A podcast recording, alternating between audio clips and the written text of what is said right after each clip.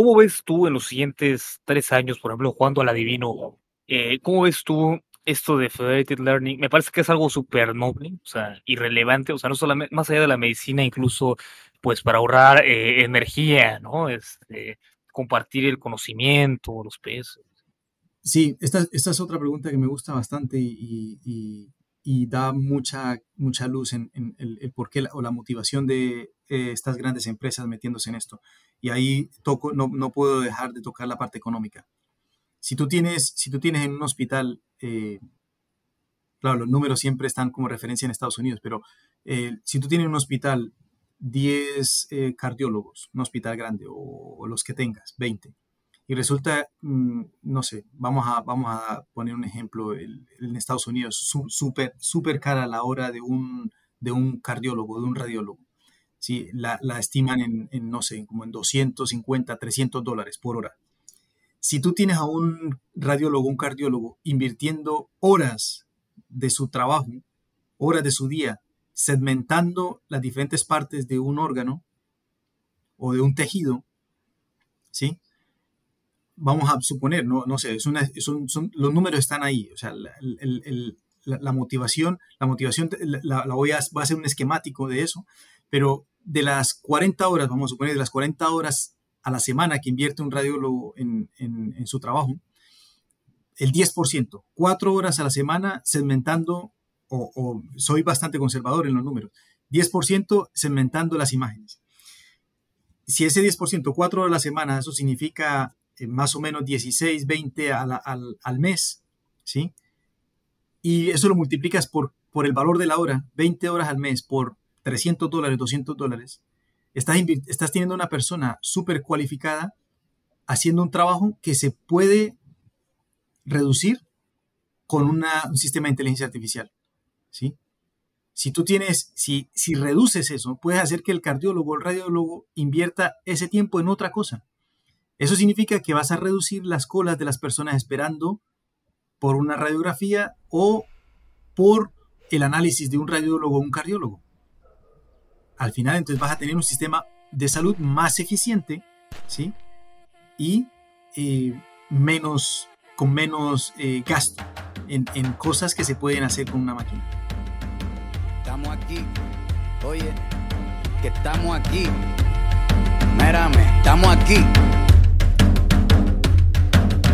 desde hace rato, cuando ustedes llegaron, ya estaban las huellas de nuestros zapatos. Se robaron hasta la comida de gato y todavía se están lamiendo el plato. Bien encabronado con estos ingratos. Hoy le doy duro a los tambores hasta que me acusen de maltrato. Si no entiendes el dato, pues te lo tiro en cumbia, bossa nova, tango o vallenato. A lo calaboy y bambú, bien frontú, con sangre caliente como Timbuktu. Estamos dentro del menú. Tupac se llama Tupac por Tupac Amaru del Perú. América no es solo USA, papá. Esto es desde Tierra del Fuego hasta Canadá. Hay que ser bien bruto, bien hueco. Es como decir que África es solo Marruecos. Estos canallas se les olvidó que el calendario que usan se lo inventaron los mayas con la Valdivia precolombina desde hace tiempo. Ah, este continente camina, pero ni con toda la marina pueden sacar de la vitrina la peste campesina. Esto va para el capataz de la empresa. El machete no es solo para cortar caña, también es para cortar cabeza. Aquí estamos, siempre estamos, no nos fuimos, no nos vamos. Aquí estamos para que te recuerde. Si quieres mi machete te muerte. Aquí estamos, siempre estamos, no nos fuimos, no nos vamos. Aquí estamos para que te recuerde. Si quieres mi machete te muerte. Si quieres mi machete te muerte. Hola, bienvenidas y bienvenidos a un capítulo de Hacia Afuera. Ya saben que tenemos un nuevo nombre, este es como el quinto episodio con el nuevo nombre, entonces, eh, nada, tenemos un, un nuevo concepto, pero el mensaje sigue siendo el mismo, irnos hacia las esquinas de la sociedad hispanohablante para que todo el mundo aprenda lo que está ocurriendo en el centro.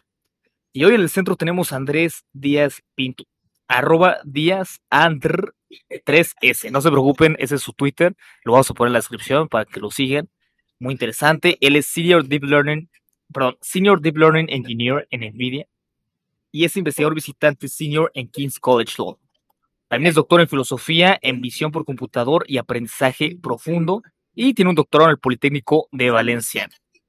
Los y las escuchas más antiguas recordarán que Andrés estuvo con nosotros en el episodio 8, me parece, 6, no recuerdo exactamente, pero hace exactamente un año de lo que estamos grabando ahora y en el aniversario volvió con nosotros, cambios de carreras suyos, cambio de carreras míos, eh, crecimiento de, de, todo lo que está haciendo Andrés. Y bueno, la, vez pasada fue muy interesante. Le recomendamos de todas maneras que escuchen ese episodio. Hablamos sobre Monai, hablamos sobre libros que nos recomendaba Andrés en ese momento, sobre lo que estaba pareciéndole interesante en ese entonces. Y bueno, vamos a retomar hoy con Andrés. Eh, si escuchan un poco de ruido de mi parte es porque estamos grabando en vivo ahora.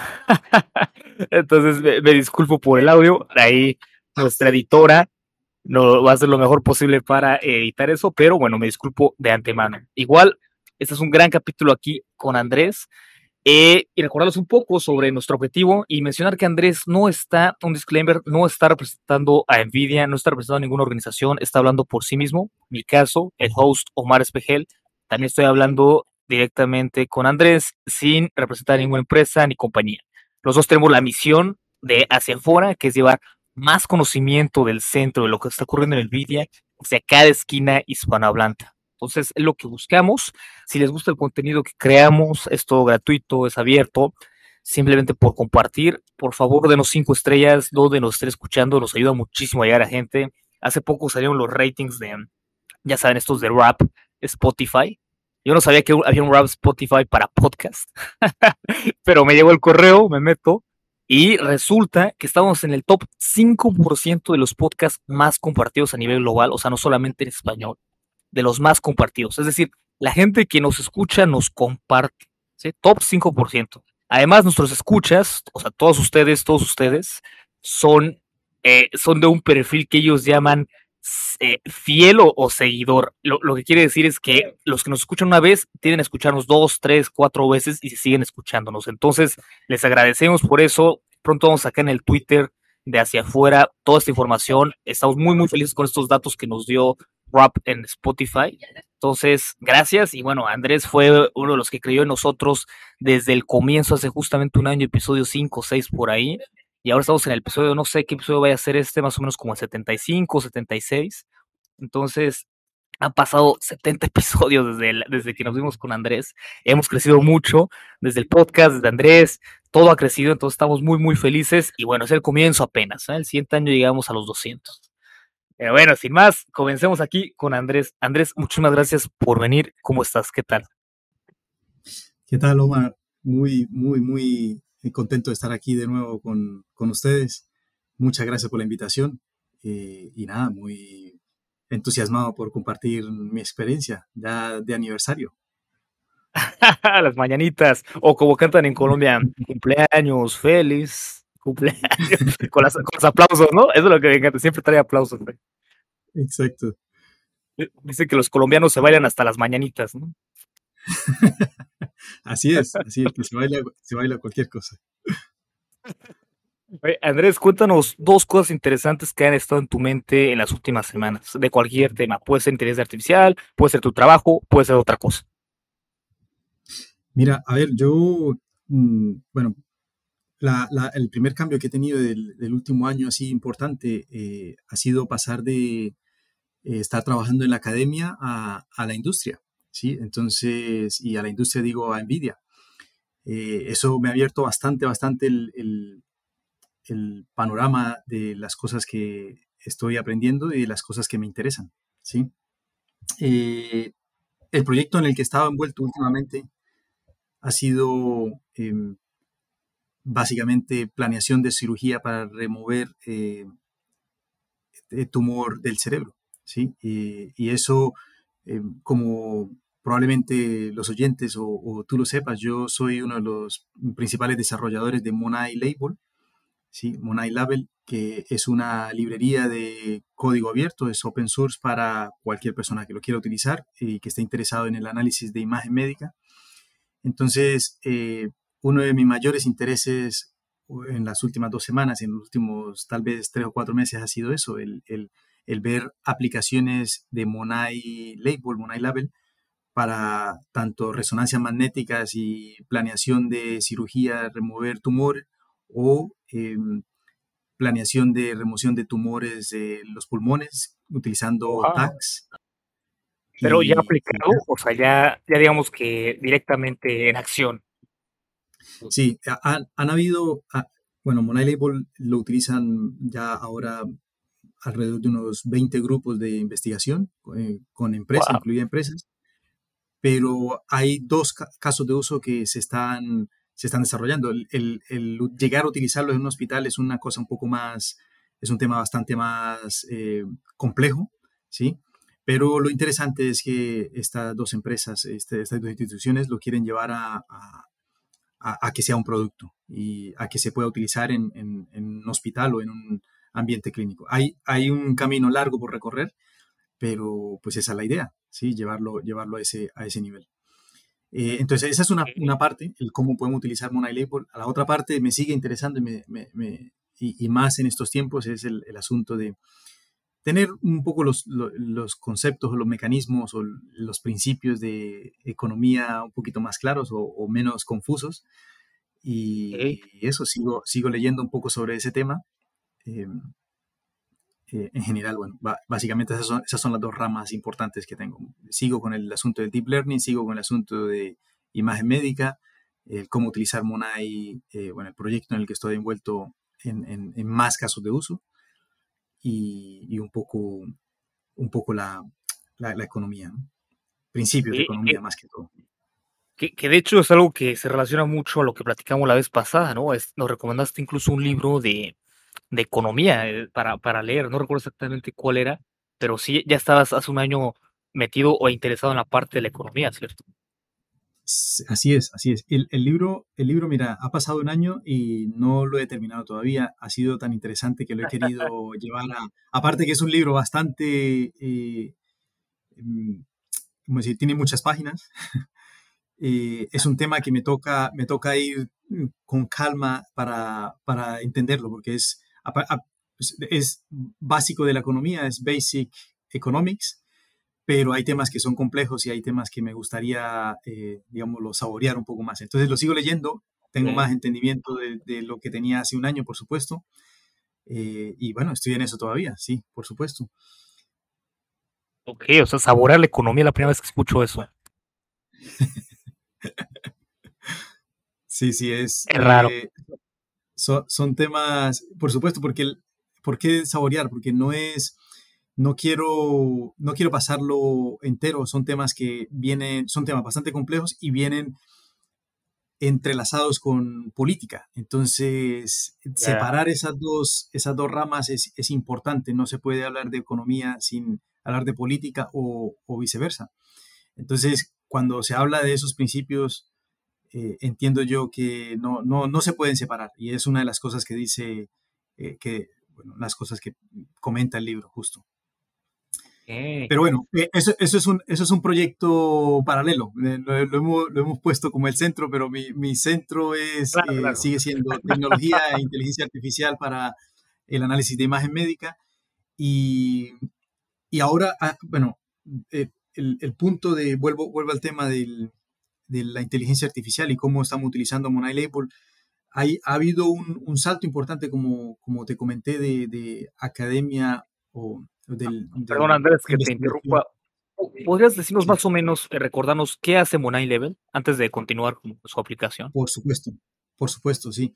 Entonces, que lo, bueno, Monai Label es, como comentaba, la, es, es, una librería, es una plataforma, digamos así, es una plataforma eh, o una herramienta que facilita la segmentación de imagen médica. Vamos a, poner un ejemplo. Un, un cardiólogo ¿sí? Que llega, le llega un paciente y necesita saber eh, hacer un diagnóstico, le hacen una resonancia magnética a ese paciente, ¿sí? Y ese paciente eh, tiene algún problema al respirar o, tiene algún problema cuando camina porque se agita mucho. Entonces necesita, se ha llegado al criterio del, cardiólogo, ha llegado a, a, necesitar una resonancia magnética para ver qué tiene. Entonces, ¿qué hace el cardiólogo? Después de tomar la resonancia magnética, el técnico eh, detecta o delinea las diferentes em, partes del, del, corazón, el ventrículo izquierdo, el ventrículo derecho. ¿Y esto para, para qué es importante? Para tomar medidas, para poner en una escala qué tan, digamos, bien o mal está funcionando el corazón de esa persona. ¿Sí? ¿Qué, ¿Cuál es el rol de Monai Label aquí? Es una plataforma que facilita esa delineación o esa segmentación de las diferentes partes de un órgano. ¿sí? Aquí comenté un, caso de uso, ¿sí? delineación de las partes importantes del corazón. Pero, por ejemplo, también se puede utilizar para eh, planeación de una cirugía. Por ejemplo, niños que sufren de escoliosis, que tienen la, básicamente es una, eh, entiendo que es una condición o es una enfermedad, eh, un médico me corregirá mejor en eso, pero es la columna vertebral, nacen con la columna vertebral bastante desviada. Si es una, es una persona joven, si es un niño, ¿sí? bueno, si nace es un, es un niño, se puede hacer una corrección para que mm, de adolescente o de adulto tenga una columna más o menos eh, en la posición que debe ser anatómicamente correcta. Entonces, esa planeación, para, poner, para saber dónde se ponen esos tornillos, se debe segmentar muy bien las vértebras para, para poner los tornillos de la mejor manera. Entonces, Monai Label, ¿qué hace? Monai Label facilita entonces, el tiempo que un radiólogo o un traumatólogo o un neurólogo invierte en segmentar las diferentes partes de un órgano, Monai Label va a facilitar eso a través de inteligencia artificial. ¿sí? Entonces, eh, esa, es la, esa, es la, idea, ese es el concepto.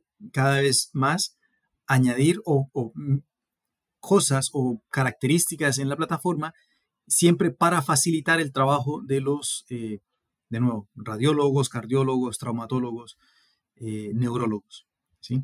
Eh, esto es una librería open source de Python, ¿cierto? correcto, entonces es una, un poco más técnico, es una, es una plataforma que está basada en Monai y a su vez Monai está basada en PyTorch. ¿sí?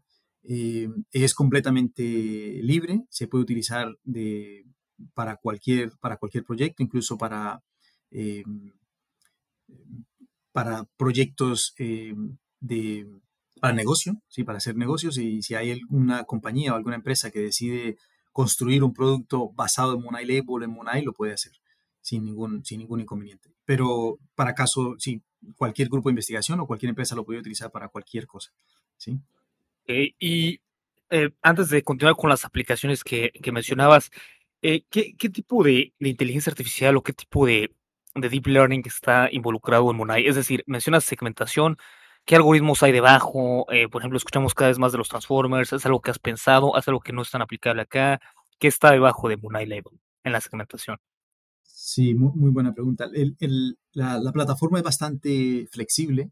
Eh, Monai me refiero a Monai te permite utilizar eh, redes neuronales basadas en transformers o redes neuronales basadas en convolución.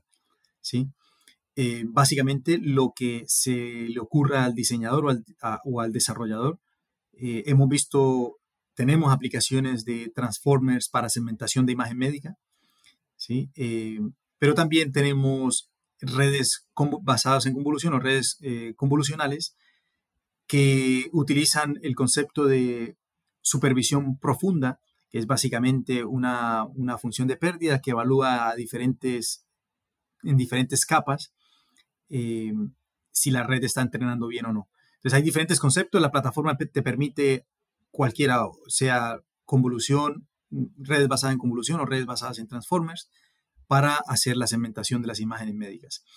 Eh, hay una cosa, eso, hay una cosa también importante aquí que aparte de la tecnología es, la, el modelo de inteligencia artificial es la, el cómo se hace, accede a los datos. Por ejemplo, hay un, hay un proyecto bastante interesante de, em, ahora que está mm, muy, se habla mucho de, modelos que son entrenados, modelos no centralizados, como por ejemplo eh, Federated Learning, le llama, eh, o entrenamiento federado, no, no sé cómo, no sé, no sé cuál sería la traducción al, español, pero la, la, idea es básicamente que en vez de un desarrollador tener todos los datos en un solo, en una sola computadora, en un solo ordenador, tenemos múltiples ordenadores entrenando un modelo común.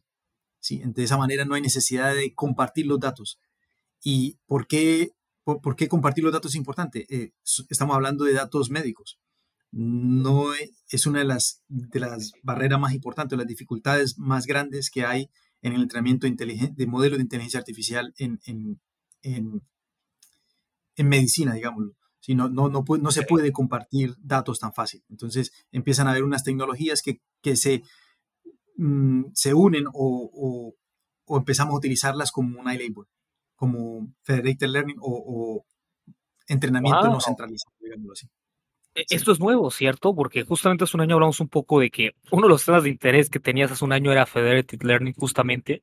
Entonces, ahora, ahora ya está implementado en Monai Level. Eh, es, otra, es otra plataforma, no, no, no necesariamente tienes que utilizarlo con Monai Label. La idea es, eh, hay una iniciativa ahora de, NVIDIA con, con, King's College London, con la universidad en la que también esto, la, la que hago parte también, de Em, utilizar estas dos tecnologías para, por ejemplo, entrenar modelos de segmentación del corazón o de modelos de segmentación de las diferentes partes del cerebro en diferentes hospitales, sin necesidad de que los hospitales, sin necesidad de que los datos salgan de los hospitales. ¿sí? Entonces, está esa iniciativa de, unir esas dos tecnologías y em, poder obtener modelos más robustos que funcionen en diferentes eh, tipos de datos o en, datos que han, han, sido adquiridos con diferentes dispositivos eh, médicos.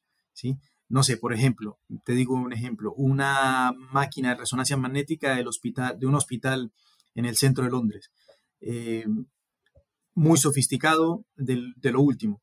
¿sí? Se entrena un modelo de inteligencia artificial para eh, ese tipo de, utilizando ese tipo de imagen. Pero resulta que hospitales un poco mm, no, no tan a la vanguardia, fuera de Londres, quieren utilizar ese modelo de inteligencia artificial porque, porque les parece bastante útil.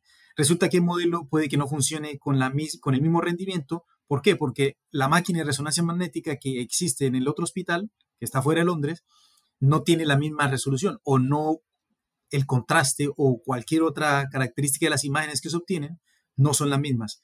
Con lo cual es importante reentrenar el modelo con, eso, con esos nuevos datos. Eh, es como decir una, una cámara de un, del iPhone 12 comparada con la cámara del iPhone 6, ¿sí? Entonces, siguen siendo buenas fotografías, pero si entrenan un modelo con el iPhone, con fotografías del iPhone 12, puede que el modelo no funcione bien con fotografías del, iPhone 6, ¿sí? Para dar un ejemplo así bastante simple. Eh, pero, pero siguen siendo de alta calidad, ¿cierto? Entonces, eh, este modelo, digamos, que sirve, o sea, tratando de resumir un poco eh, Learning para ahondar un poco en eso, que me llama bastante la atención también, eh, es básicamente que tienes un modelo que el modelo, o sea, los pesos del modelo están compartidos por diferentes órganos, o sea, por ejemplo, esos pesos los tiene el de la cámara del iPhone 10 y el de la cámara del iPhone 11 y, y o sea, pueden entrenar con sus datos que obtienen de la cámara 11, del iPhone 11 y de la cámara del iPhone 10, utilizan estas fotos para hacer fine tuning de estos pesos y los van mejorando, pero el, modelo mejor, bueno, los pesos mejoran para todos, o cómo sería eso? Claro, correcto, ese, es un muy buen punto. Entonces tenemos, vamos a suponer que cada tipo de iPhone es, un, es una máquina de resonancia magnética o, de TACS, que en este caso es máquina de radiografías, que e, es el tema en el que, en el que estamos hablando, pero sí, se puede aplicar a, ese tipo de, de, a ese ejemplo, ¿no? En el que tenemos diferentes iPhones. Entonces tenemos un iPhone 6, un iPhone 10 eh, y un, y un 12. ¿sí? Eh, ¿Qué, qué, hace Federated Learning? Tenemos en, en, la nube, tenemos un modelo compartido. Es decir, el usuario del iPhone 6 y el, de, el 10 y el 12 pueden acceder a ese modelo. ¿Qué hace ese modelo? Un modelo que, por ejemplo, mm, le muestras tú una radiografía de pulmón y te dice si tienes neumonía. Vamos a suponer eso. Entonces, con un error. ¿sí? Un error del 5%, del 10% o del 2%, depende de los datos que se han utilizado. ¿Qué pasa? Si yo tomo esa radiografía con el iPhone 12, la calidad de las imágenes va a ser bastante mejor, ¿sí? Si yo entrenara el modelo solamente con esas, con esas imágenes, el del iPhone 6 no va a tener el mismo, mm, la, misma calidad de las imágenes, con lo cual el, error puede ser mayor. Entonces, ¿qué es lo que hace el del iPhone 6?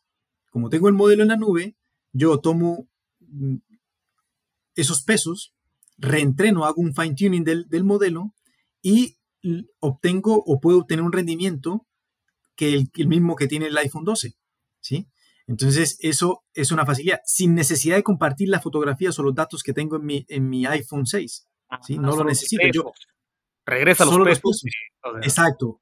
Hago, hago un, un fetch o, obtengo los pesos de la nube, reentreno mi modelo y lo vuelvo a subir, actualizo o tengo diferentes versiones de los modelos en la nube. Entonces el iPhone 12 dice, ah, pues ya un modelo reentrenado, voy a ver si me, me sigue funcionando igual.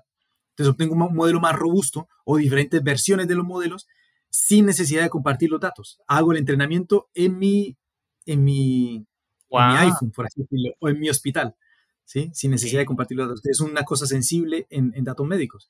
Entenderán, no, es, sí, no. es, sí, que es bastante complicado que se compartan datos. Y además que es por ley. En, en, en Europa hay una estándares de, estándares de compartir datos médicos en general, compartir datos personales, bastante, bastante estricto e incluso se usa como, como referencia en otros países. Que no se puede, o sea, los, los datos son privados y no se pueden compartir, eh, e incluso es, una, es un delito hacerlo. Okay, pero este, esta técnica sí logra eh, driblar, o no, no quiero decir driblar, pero sí está bajo la ley, o sea, sí está admitido compartir pesos, entrenados con los datos. Correcto. Sí, porque no, no estás compartiendo datos sensibles, estás compartiendo una, um, los pesos de una arquitectura, de una red o de un sistema de inteligencia artificial. No estás compartiendo datos privados de nadie. ¿sabes? O de, o de un hospital. Okay. Esa, es la, esa es la idea.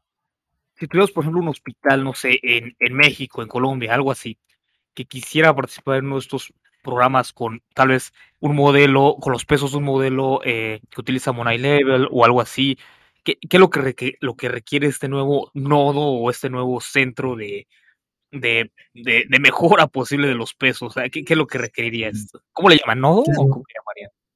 Sí, podría, podría llamarle, sí, sí, sí. Yo, yo, yo en esa parte eh, también debo decir un punto que no, no soy el mayor experto en, en, el sistema de Federated Learning. Mi parte definitivamente es la segmentación y el tratamiento de imagen médica, pero la arquitectura como tal, la, la, eso de Federated Learning, entiendo sí que se llaman nodos, sí le, le llaman nodos. La, ahora, ¿qué, qué, ¿qué infraestructura necesitaría un hospital para, eh, para tener eso? Definitivamente... Eh, eh, poder, poder de cómputo. ¿sí?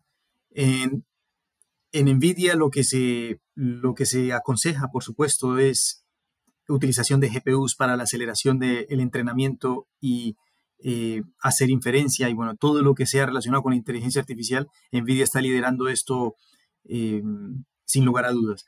Ahora, ¿qué tecnología se utiliza? GPUs, eh, ahí está la DGX, la DGX, está SuperPods, hay, hay nodos o clusters. Para una después de esto. Hay hacer una rifa. Si, si, si, si, etiquetan a Andrés en Twitter, eh, vamos a una rifa. El, el, que gane se lleva una, una 100. una 100. No, no, no, es cierto, es broma. ¿eh? Perdón, Andrés, te interrumpí, pero es que no me la aguanté. No, no te preocupes. Que, no, es, es, es muy interesante y una pregunta bastante eh, bastante relevante en este, en este caso, porque claro, en, en dónde entreno yo, en qué entreno, yo tengo, en, debo tener en mi hospital eh, recursos o la infraestructura básicamente para, para poder entrenar ese modelo. ¿Por qué? ¿A, ¿A, costo de qué? A que no necesito mandar los datos a ningún sitio. ¿sí? Entonces entreno mi propio modelo, hago mi, mi inferencia, el, hago todo con mi modelo de manera local, dentro del hospital, no necesito sacarlo de la red del hospital. Y eso, eso ah, suena, digamos, fácil, pero hay un montón de, un montón de desafíos eh, de interoperabilidad entre los sistemas de, de, le llaman los sistemas de PACS, que son básicamente las bases de datos de cada departamento en, en el hospital.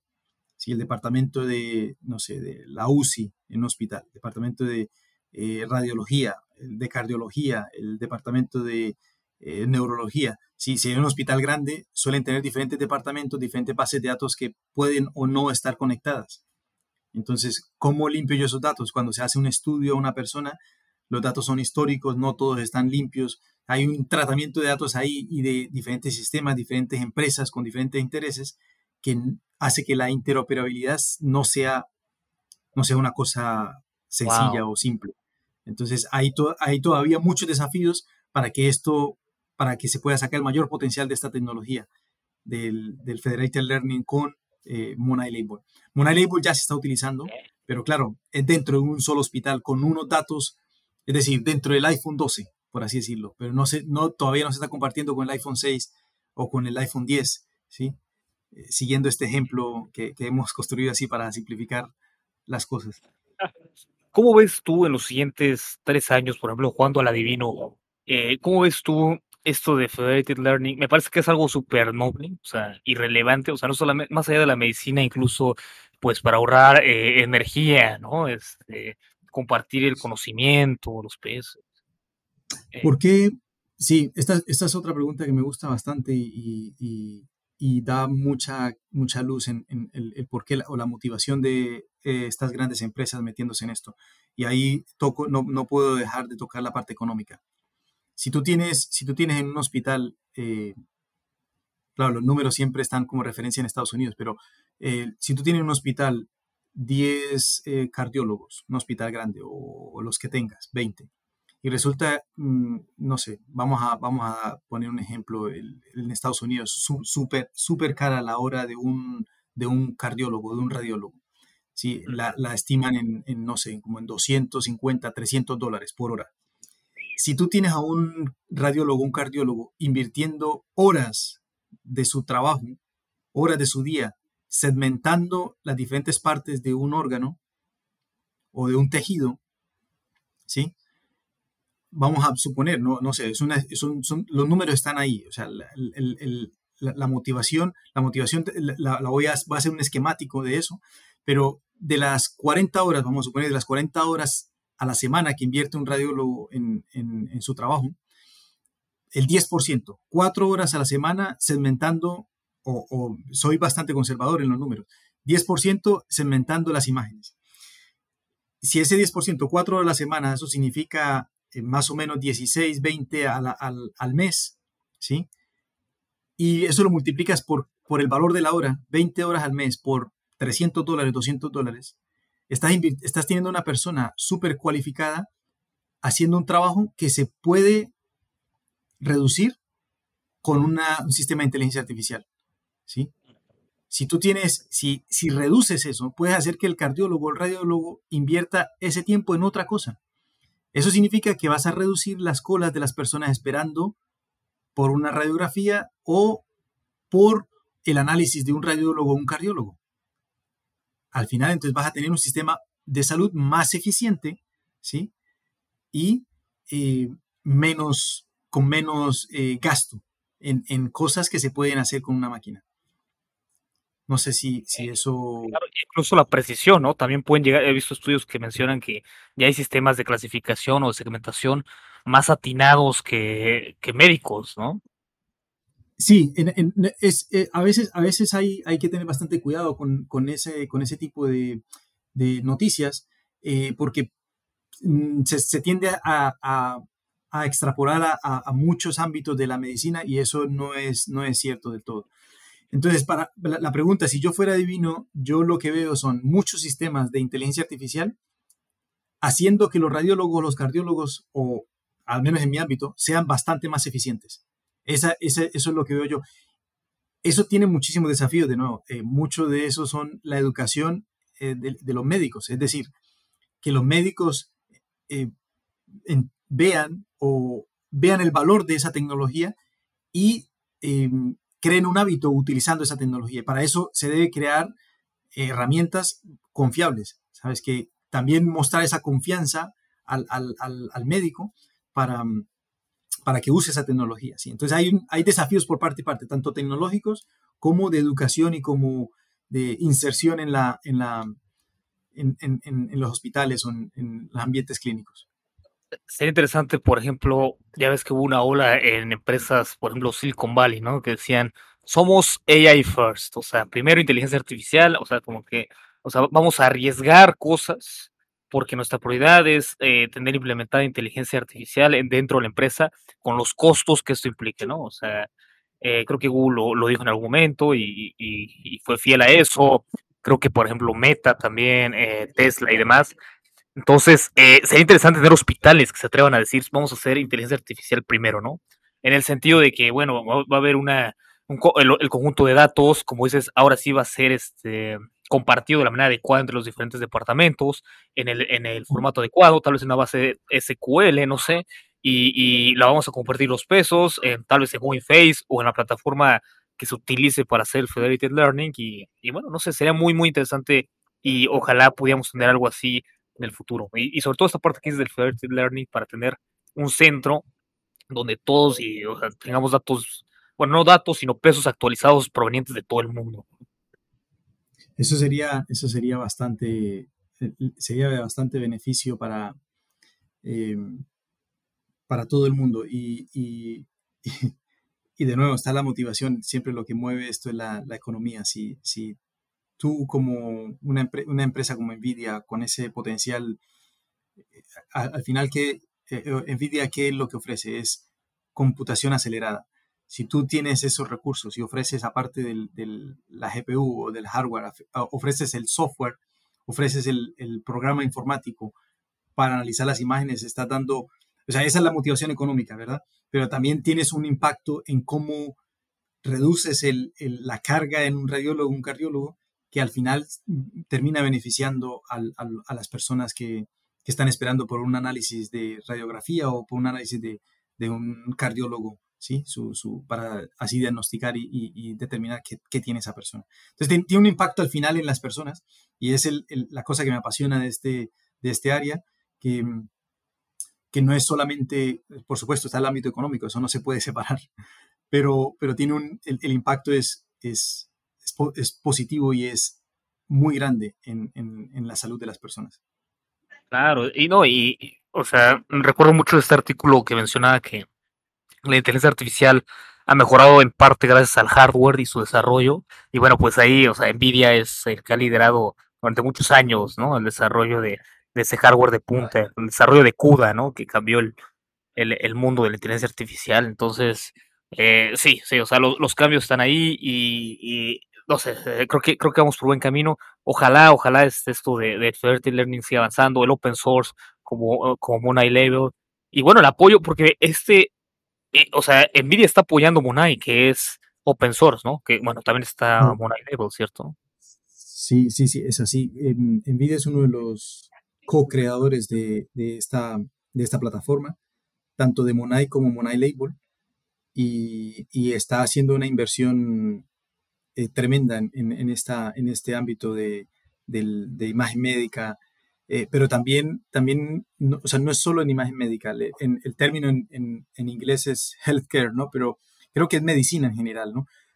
Y medicina cubre tanto desde secuenciación del ADN, todo desde que tomas la muestra de sangre o una muestra para, obtener el ADN de, esa, de, esas células o de esa muestra, todo el, la, básicamente computación acelerada, ese, es el término. ¿Dónde lo aplicas? Lo aplicas en secuenciación de ADN, en análisis de imagen médica, mm, sistemas de inteligencia artificial para imagen médica, en dispositivos médicos, incluso para, para los mismos dispositivos de resonancia magnética o, o, TACs, para crear esa imagen, le llaman reconstrucción, para reconstruir una imagen a partir de una señal, ya es un poco más técnico el cómo se obtienen las imágenes, pero que se está aplicando en, muchos sitios, ¿sí? Y Nvidia ve el valor de eso, ve el, valor de mercado en esa parte y por eso hace esa inversión en, el open source entiendo que es la mejor manera de avanzar en un área, ¿sabes? Que hacer inversión en open source y luego construir en base a ese, a ese desarrollo. Muchos, hay muchas muestras de eso y, Nvidia ve, ve, el valor. O sea, lo, podemos ver también en, Google, ¿no? cómo te ofrece a ti el, el Google Colab eh, gratuito, ¿no? O cómo, cómo, Google desarrolla también TensorFlow eh, o, o Keras son proyectos open source y, ellos, eh, ¿sabes? o la empresa ve el valor de ahí. Ahí me, me, estoy extendiendo un poco, me estoy saliendo yo de mi, de mi, de mi ámbito, de, mi, lectura, ¿no? Es, como crecer el pie para todos, ¿no? O sea, crecer, para que hay que hacer rebanadas más grandes, ¿no? Exacto, exacto, e, exacto. Si, si tú haces, exacto, si tú creces, si tú haces crecer la torta o la tarta, vas, vas a tener más, más para ti, ¿verdad? Y, y, y si estás en mercados eh, han, han, habido, han habido varios informes en los que muestran que eh, healthcare o las, el ámbito inteligencia artificial en medicina es un mercado enorme y que va a tener va, va, a seguir creciendo y se va, va, va, a haber, va a haber mucho desarrollador queriendo estar en, queriendo tomar su parte de, de, la tarta, ¿no? De la torta. Y, bueno, eso yo creo que esa es la, esa es la idea al final, ¿no? Eh, hay un motor económico, pero con un objetivo de, de, ayudar a la gente. Sí. Y, y Andrés, eh, cuando entras a Nvidia, ¿te envían a tu casa un GPU último modelo para que juegues con él? Eh, es, una, es una pregunta. ¿Tú tienes acceso a, una, a unos a unos recursos, no necesariamente tiene que ser eh, que te lo traigan a tu, a tu casa, pero sí tienes acceso a unos recursos que eh, la verdad que son, es increíble, que muestra, muestra el, poder de, de, Nvidia, ¿no? El, lo que mueve. Puedes tener acceso a tu a, a, DGX, al, un clúster de 8 GPUs, y tú dices, vale, incluso para hacer, incluso para hacer no, no, no solamente para jugar, ¿no? Eh, al final estás trabajando, ¿no? Pero sí, sí, si quieres hacer comparaciones de cómo funciona un modelo de, de segmentación en diferentes tipos de GPUs. Entonces quieres hacer un, un, tipo de, de, comparación, ¿no? De, entre los diferentes modelos y cómo cada modelo se comporta en diferentes GPUs. Eh, por supuesto, puedes participar en desafíos, en, en, en, en Kaggle, bueno, hacer muchas, muchas cosas. Te dan el espacio también para, para que improvises eh, con los modelos y veas y e investigues un poco en, cómo mejorar cada cosa. De los recursos son, es un salto bastante importante. Eh, es el lugar de ¿Perdón? E, es, es el lugar, ¿no? Donde están los recursos. correcto, correcto. O sea, si, si, no está aquí, no existe todavía. Lo sacan de la fábrica. Ah, toma, déjame, te lo, te lo empaco y ya está conectado. Sí. Ahora, ahora se está moviendo mucho, ahora que dices eso de, de desempacarlo, se está moviendo mucho de, de hacer el cómputo todo en, en, en, la nube. ¿sí?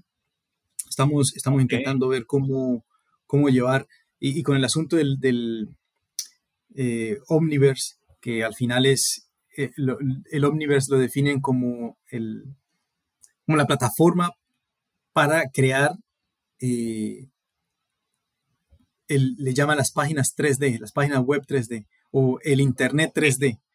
Es decir, mundos virtuales. Omniverse se puede utilizar para crear mundos virtuales en los que tú puedes ir a visitar y, tener una experiencia.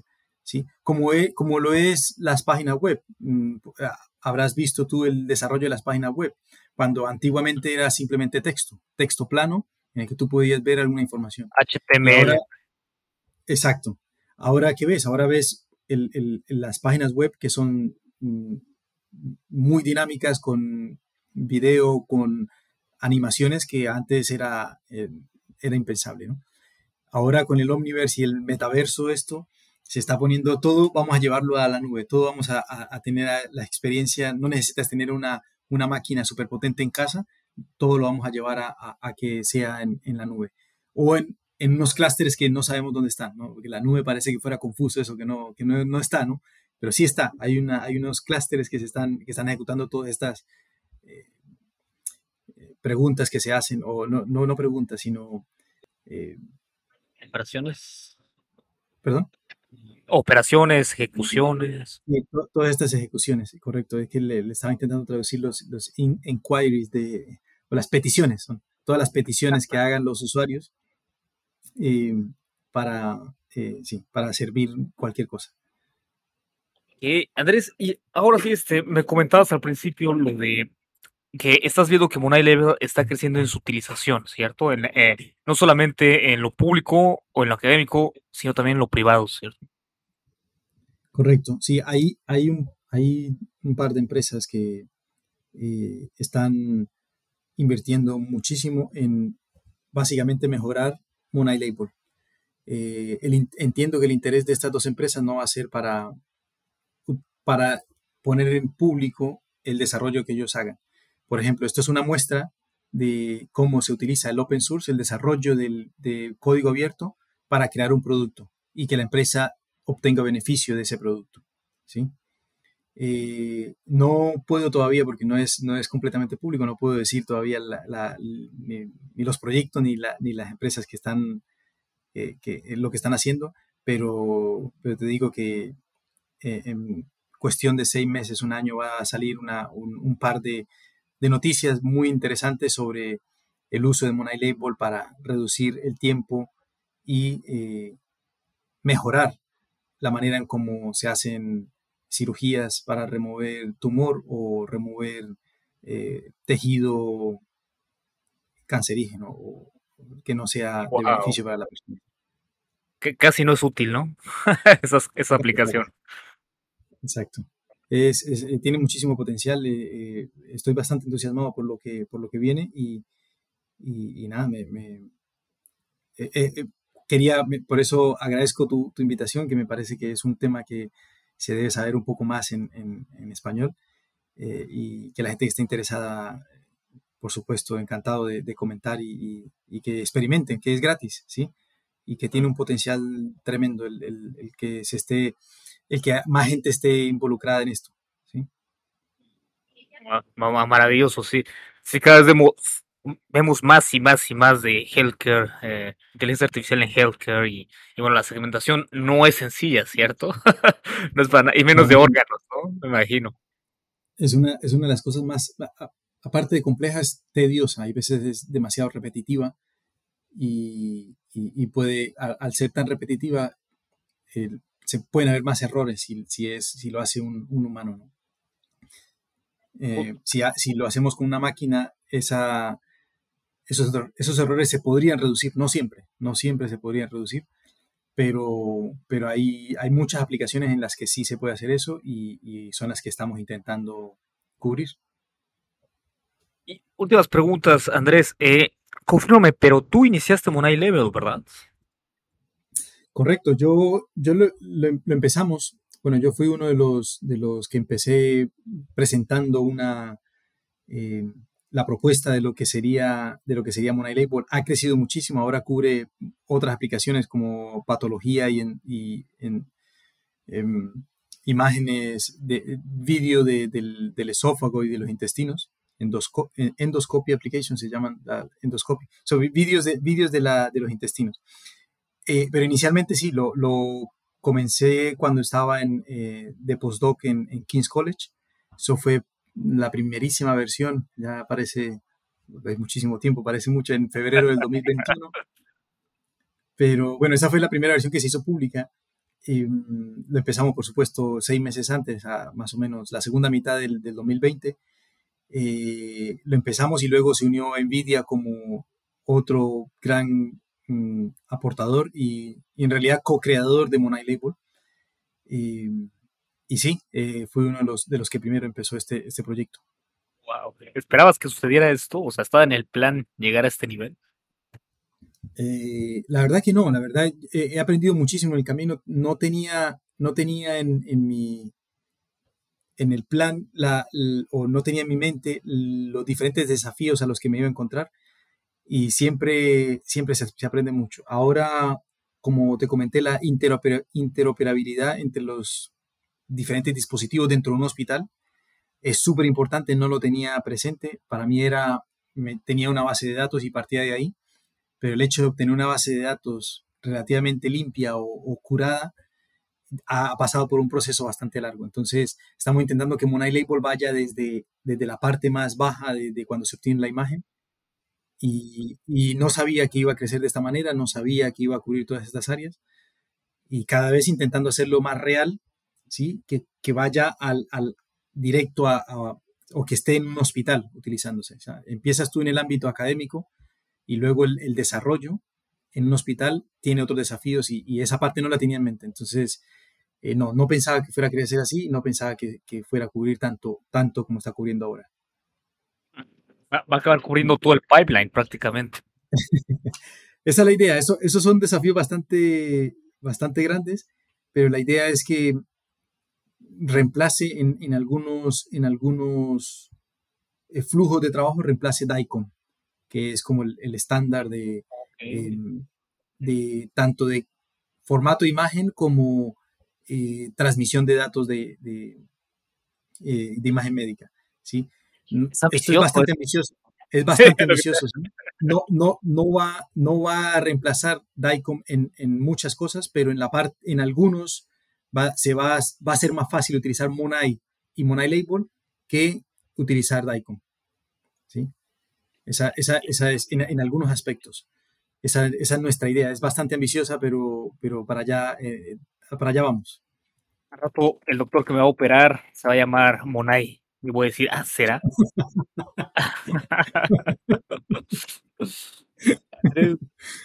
Muchísimas gracias. Ah, probablemente no se va a llamar Monai, pero sí el, el, el, doctor que te va a operar te va a decir que va, va a utilizar Monai para eso. Entonces vas a sentir confianza y dices, ah, vale, eso sí está, eso va a estar bastante bien. Está validado. Yo, yo entrevisté al, al iniciador. Correcto. Nada, es bastante ambicioso, pero vamos, vamos. No, hombre, no, no, la verdad es que, o sea, y, y de hecho, bueno, eh, me atrevo a hacerte una última pregunta. Eh, ¿Tú qué? O sea, es que veo el desarrollo de Monai me hace sentido lo que dices de que cuando iniciaste, seguramente no te imaginabas estar mencionando algún día, o sea, año y medio después, que, que una parte de tu objetivo era reemplazar al, DIC, al DICOM en ciertos aspectos. O sea, no sé, cuando lo iniciaste no, ni siquiera hacía sentido, me imagino, ¿no? Entonces... Exacto, ¿qué, exacto, es, es, eso es. ¿Evoluciona? ¿Cómo, o sea, el proceso es, y de hecho esto va dirigido como a las personas que quieren crear tal vez un paquete open source o su, o su repo o su librería, ¿qué, ¿qué, recomendación le darías? O sea, ¿es como inicia e itera o, o cómo lo ves tú? ¿Qué, ¿Qué, lecciones tienes ahí? Sí, a ver, el, el, proyecto empezó, el proyecto empezó con una necesidad. Sí, entonces me gusta mucho, me gusta mucho el pensamiento de eh, empieza por entender bien el problema, cuál es el problema y cuál es el, la parte crítica. Este proyecto empezó por la por intentar siempre, el problema no está resuelto, ¿sí? Eh, intentamos reducir el tiempo que un médico o un radiólogo, una médico invierte cementando imágenes. Es, es, una, es un, cuello de botella, ¿sí? El tiempo que se invierte cementando eso. Partimos de ahí, se, se entiende bien el problema, está en el contexto en el que eh, te pueden dar información de cuál es el problema de verdad. Y una vez se entiende el problema, es empezar a iterar. Se hace una propuesta, se obtiene comentarios sobre esa propuesta, se implementa y ahí empezar a iterar, empezar a iterar, añadir características, mmm, hablar siempre con, yo digo siempre con los que tienen la información los clientes de, o un mejor entendimiento del problema. Si no, no, no hacer ingeniería o no hacer, no hacer desarrollo por el hecho de hacer desarrollo o porque lo puedo hacer. Si se quiere tener un impacto, se debe entender muy bien el problema creo que es parte, es parte de la solución eh, entender el problema en, en, este, en este caso, porque si planteas una, un, un, sistema que funciona muy bien, pero no estás entendiendo lo que los médicos eh, requieren o lo que el médico necesitan, pues no, no, estás haciendo, no estás creando un impacto como lo podrías hacer. Entonces mi, mi, mi recomendación es esa, entender muy bien el problema, estar con los que entienden bien el problema, no siempre eres tú el que lo entiende y no siempre, no siempre las mejores ideas vienen de ti. Eso es importante también reconocerlo. Y, y nada, e, e, iterar y estar persistiendo ahí que llegará. Si, si, lo, si lo tienes en mente y lo vas ahí, eso llega. Eh, interesante porque suenan a consejos prácticamente de Lean Startup, ¿no? O sea, eh, sí. empieza por el problema, no por la solución, este, tú no tienes todas las respuestas, entrevista, ¿no? Conoce al, al cliente, en este caso los usuarios o los poseedores de los datos, y, e iterar, iterar, iterar. Interesante. Exacto. Es un producto, sí. al fin y al cabo, ¿no? Al final, al final, por eso, por eso ves ahí, ves aquí la parte económica y por qué es importante entender un poco la economía, porque, o los principios que mueven eso, cuáles son los incentivos. Siempre hay unos incentivos. Aquí, eh, puede ser un poco, pero sí, siempre hay unos incentivos económicos. ¿sí? ¿Qué, qué ibas a decir? Como ¿cómo? que siento que te callaste algo que ibas a decir. o sea, al final, al final todo, todo si lo miras es, eh, me, hace acordar de cuando el asunto de la, de la, de la esclavitud fue un tema bastante doloroso en la, en, la humanidad y todavía, todavía sigue, sigue habiendo es, esclavos, ¿verdad? Pero eh, la gente, o, incluso yo, yo pensaba, muchos pensamos que la esclavitud se acabó porque alguien dijo, oh, no, esto no se le debería hacer a, este, a, a las personas. sea, ¿cómo podemos hacerle esto a las personas de, de esclavizarlo? Creemos que la, la, razón por la cual se abolió la, la esclavitud es un asunto moral o fue una razón moral. Y en realidad, ¿qué fue lo que pasó? Que las máquinas eran más baratas que tener o comprar personas. Ok, entonces, cuando, incentivos. Entonces, cuando tenemos el incentivo económico diciendo, ¿por qué voy a comprar 10 personas si me puedo comprar una máquina que me cuesta lo que cuestan 20, pero me dura más que lo que duran 20 personas? Siendo así bastante, por eso, no, por eso dudé en decirlo, no sé si eso estaba bien decirlo, pero, pero esa fue una de las razones. Y, luego la empresa eh, dice, o el, o el, esclave, eh, el esclavista dice que lo hace por razones éticas, ¿no? Estamos en contra del esclavismo ahí está, ahí está ya quien, pero, pero, pero hay que ver que el, incentivo, quien empezó, quien lo empezó eh, liderando fue Inglaterra y Estados Unidos cuando, claro, tenían, mm, ¿quién, ¿de dónde nació la revolución industrial? Entonces, están en Inglaterra primero liderando las máquinas y son, fueron los primeros que se dieron cuenta en, decir, si tenemos máquinas es que es más barato. Y ahora vamos a, a, a limpiarnos un poco la cara diciendo, sacando unas leyes de no a la esclavitud. Este mundo está, está duro, ¿eh? pero, pero qué bueno que lo estás entendiendo y que yo creo que todo el público aquí, o sea, no nos hace mal entender cómo funcionan los, los, los incentivos, ¿no? O porque en parte somos esclavos de ellos. o bueno, eh, o sea, nuestro sistema económico, nuestro sistema político, todo, eso que mencionas, ¿no? La ética, ¿qué onda? Sí, sí, sí. Eh, por, eso, por eso me apasiona tanto de ver esos, intentar entender esos mecanismos, esos principios de la economía eh, y ver, ver, cuál, ver qué es lo que está haciendo mover la, toda esta maquinaria de piñones en la que estamos nosotros. ¿sí? Y cómo se, cómo, se, cómo se entrelaza eso con la política. Es bastante complejo, todo el mundo tiene una opinión, pero la economía no es de opiniones. Oh, es, es, es, es, un poco ciega. Hay cosas, hay cosas, sí, sí, hay, eso es una ciencia, no sé si es una pseudociencia, es una, creo que es una ciencia la economía, pero bueno, en fin, que, que hay cosas que no entiendo y son las cosas que me motivan a entender un poco más y, y, y, veo la conexión que tiene con lo que, en lo que estoy involucrado. ¿Sabes? Hay, un, hay un motor económico que mueve el desarrollo de inteligencia artificial. Okay. No, pues vamos a tuitear así, arroba Nvidia, por favor, sortea unos GPUs para hacia afuera y ponemos presión todos para que Nvidia tenga incentivos para proveernos de una revista y uno especial para el host. Eh, Andrés. Muchas gracias, muchas gracias, muchas gracias por la invitación de nuevo y, de verdad que es un placer, un placer comentar siempre lo que, lo que estoy haciendo y, mi opinión. Son, son, todo esto son opiniones y son comentarios que, que en los que he venido, en los que, en los que vengo trabajando, ¿no? Cada vez puliéndolos, poniéndolos en físico, digo en escrito o hablado y, seguir moliendo. De nuevo, no siempre, no siempre tenemos la razón, hay la, o la, digo, la, mejor perspectiva no siempre viene de uno, muchos eh, otros la pueden tener y, hay que estar muy atentos a eso. Ah, Yo quería dar mi punto de vista para que la gente pueda también ver otro punto de vista y diga, no, este no, no, no, no, hay, nada aquí, vamos a ver otro, o hay algo aquí. Vamos a, Muchas gracias. no, cuando quieras refinar algo, acá, o sea, venos a platicar cualquier desarrollo que tengas, escríbenos y nosotros felices de hablar contigo. ¿eh? Muchísimas gracias a ti por venir. Nada, encantado. Que estés, que estés bien.